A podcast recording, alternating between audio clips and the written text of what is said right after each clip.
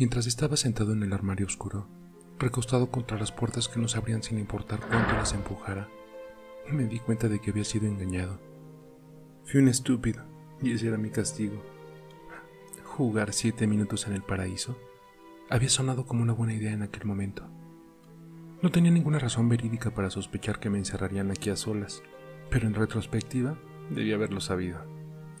No era un chico popular, pero había creído que hasta ese punto era lo suficientemente bueno pasando desapercibido como para evitar ser molestado despiadadamente. Rayos. Ni siquiera podía decir que había algo de malicioso con respecto a lo que me habían hecho.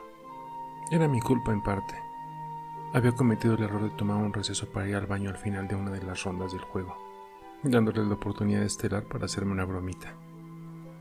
Sí, ahora que lo pienso, en verdad fue mi culpa. Ellos no tenían idea de lo que iba a pasar cuando Trevor, nuestro anfitrión, me empujó juguetonamente hacia el armario, diciéndome que ella me estaba esperando. Ni siquiera tuve tiempo antes de que el mundo se oscureciera de ver quién estaba ausente en la habitación para saber cuáles labios son los que iba a estar besando.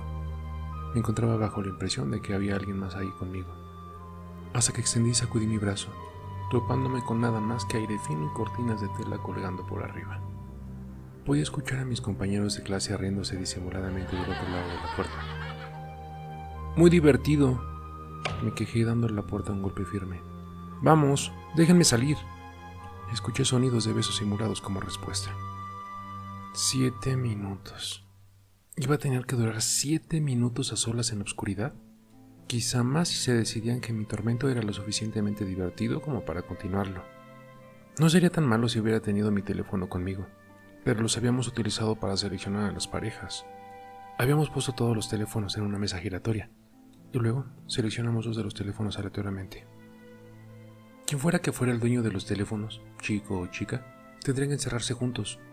Sin ninguna luz ni nada que pudiera utilizar como entretenimiento, me senté en silencio y suspiré.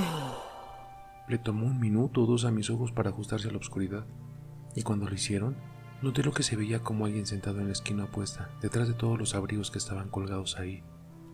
Incluso entonces no estaba totalmente seguro de que era una persona. La silueta pudo haber sido una aspiradora o cualquier otra cosa. Y entonces vi dos ojos devolviéndome la mirada con un resplandor. ¡Ah, mierda! ¡Me asustaste! dije riéndome con partes iguales de estrés y alivio. Estoy contento de no estar solo. ¿Por qué no dijiste algo? No estar solo, repitió. Su voz era suave, sensual y profunda, más o menos como la de una instructora de piano o una enfermera sexy. ¿Pero a quién pertenecía? ¿Katy? ¿Ana? ¿Cristal? No, todas ellas sonaban más jóvenes. Recorrí los nombres y rostros de todas las invitadas de la fiesta, pero ninguna de las voces concordaba con lo que había escuchado. ¿Quién eres? ¿Quién eres? Me preguntó de regreso. Curtis, contesté. ¿Estás en nuestra clase? ¿Curtis? murmuró. La manera en la que pronunció mi nombre me desató escalofríos. Era tan sexy, tan sensual. Era como la versión femenina de este sujeto de terapia de terror. Realmente me fascina, pero no puedo recordar bien su nombre. Raúl, algo, creo. Tenía esa misma cualidad suave y susurrante en su voz. Un tono que me adormecía las rodillas y me hacía sentir agradecido por estar encerrado ahí. Quizá la chica tenía cara de cola pero no sonaba así, sonaba como un ángel. Mm, ¿Quieres que nos besemos? Le pregunté de repente. Había algo en ella que me hizo salir de mi cascarón. Y además, era para eso que estábamos ahí, ¿no? Que nos besemos. Prácticamente gimió. Podía escuchar agitación y sus ojos me observaban como los de un gato en la noche. Incluso a pesar de lo envalentonado que me sentía en la oscuridad, no hice ningún movimiento hacia ella. Me quedé sentado con mi espalda contra la pared observando su silueta arrastrándose más y más cerca de mí. Hoy nunca había besado a una chica antes, pero si existía un momento para hacerlo, era ahora. Puso una mano en mi brazo y se acercó hacia mi oreja, murmurando. Curtis. Pude sentir su aliento contra mi piel. Era cálido y húmedo, como un día de verano sin brisa. Sus dedos apretaron mi antebrazo firmemente. Algo áspero, como papel de lija, se cepilló por mi mejilla descendiendo hacia mis labios. Besémonos, ordenó.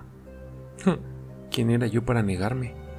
Cerré mis ojos y giré mi cabeza, encontrándome con sus labios. Estaban secos, pero no me importó. El beso fue increíble de todas maneras. Una gran primera vez, ¿saben? Y dado que no podía ver su rostro, podía imaginarme en su lugar a quien quisiera.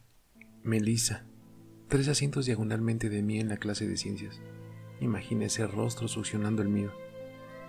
Pero entonces hubo un ruido al otro lado de la puerta. Fuera lo que fuera que habían puesto ahí para encerrarme, estaba siendo removido. Aún no, pensé. Las cosas estaban empezando a ponerse bien jugosas. Podía discernir de que quien estuviera aquí conmigo se sentía de la misma manera, porque su agarre en mi brazo se apretó aún más. Bueno, ahora era doloroso, como mi mamá emputada tratando de sacarme rastras de un desastre. Pero antes de que incluso tuviera la oportunidad de demandar que me soltara, las puertas se abrieron y una luz inundó el espacio. ¿Qué carajo estás haciendo, subnormal? preguntó Trevor. La presión de mi brazo se había ido. Tenía mi lengua de fuera y me estaba inclinando hacia el aire vacío. Hubiera muerto de la vergüenza si no hubiera estado tan aterrorizado. Porque verán, en la fracción de segundo antes de que las puertas se abrieran totalmente y antes de que mi compañera de besos misteriosa desapareciera, capté un vistazo de su aspecto.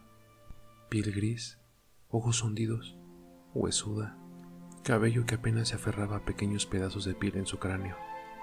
No había nada sexy en ella. Traté de explicar lo que sucedió, pero lógico, no me creyeron. Realmente no podía culparlos, porque lo único que ellos habían visto fue un armario vacío. Pude haber sido etiquetado por siempre como un rarito subnormal, de no haber sido por una cosa, la huella de mi mano, roja y brillante en mi antebrazo.